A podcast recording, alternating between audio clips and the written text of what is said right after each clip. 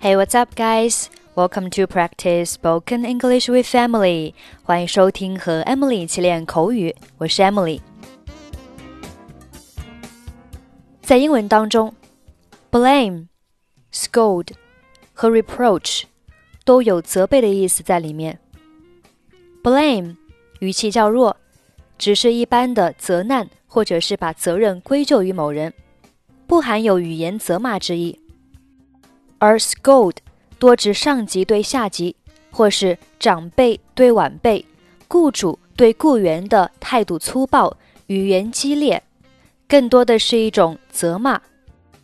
而 reproach 书面语也是表示责备、指责，通常是当对方做错了事，让你感到很生气和失望。这三个单词的用法有点相似，都可以在后面直接加上 somebody，blame somebody，scold somebody，再或者是 reproach somebody。blame somebody 表示责备某人，还可以说 somebody be to blame，表示某人对某坏事负有责任。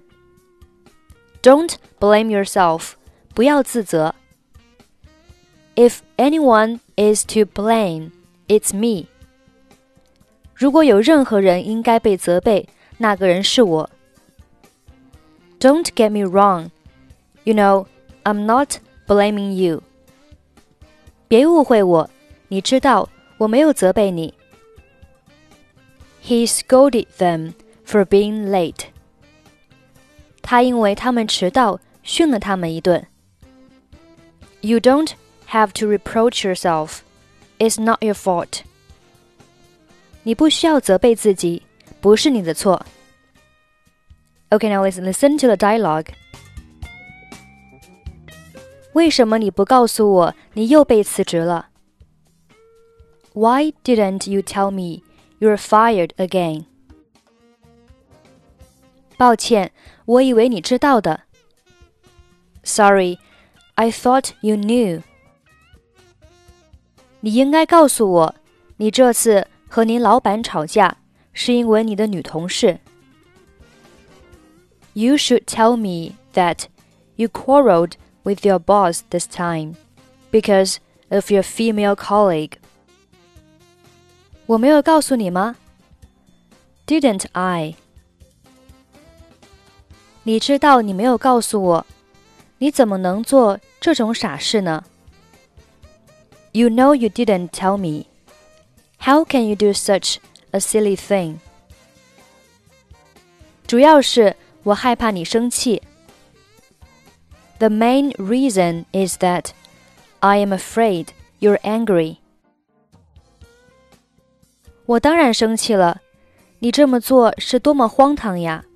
你已经忘了你还要养活我们这个家庭吗？Of course I am. How absurd of you to do so. Have you forgotten that you still have to support our family? 抱歉，我当时真的很生气，所以有点冲动了。I'm sorry, I was so angry that I was a little impulsive. 我对你真的忍无可忍了。 你这个月已经换了三个工作了，对吗？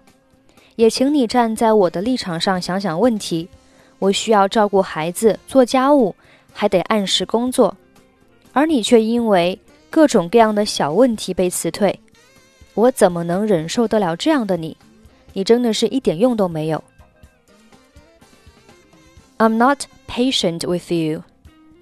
You know you've changed three jobs in the past few months, right? Please put yourself in my shoes. I need to take care of our children, do housework, and work on time. And you're always fired for all sorts of minor problems. How can I put up with you like this? You are really good for nothing. 是我的错，我不应该因为别人的事被辞退。 我发誓，我以后会好好赚钱养你和我们的孩子。It's my fault. I shouldn't be fired for other people's business. I promise I will make a lot of money to keep you and our kids in the future. 算了吧，上次你也是这样说的，我已经听够你这样胡说了。Come on, that's what you said last time. I've heard enough of you to be so nonsense. 但这次是真的，请再相信我一次，我不会让你失望的。But this time is true. Please trust me again. I won't let you down.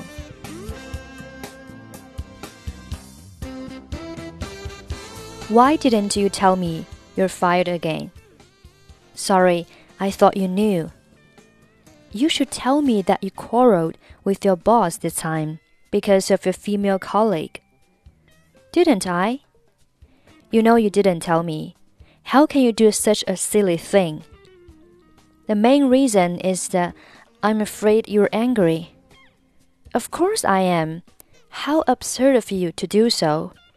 Have you forgotten that you still have to support our family? I'm sorry, I was so angry that I was a little impulsive. I'm not patient with you. You know, you've changed three jobs in the past few months, right? Please put yourself in my shoes.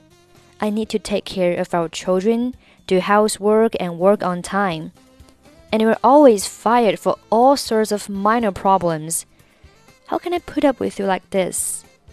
You are really good for nothing. It's my fault. I shouldn't be fired for other people's business. I promise I will make a lot of money to keep you and our kids in the future. Come on, that's what you said last time. I've heard enough of you to be so nonsense. But this time it's true. Please trust me again. I won't let you down.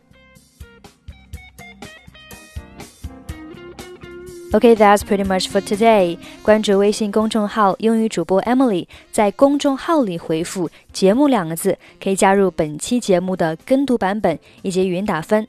或者您还可以关注抖音号“英语主播 Emily”，获取更多发音视频。I'm Emily. I'll see you next time. Bye bye.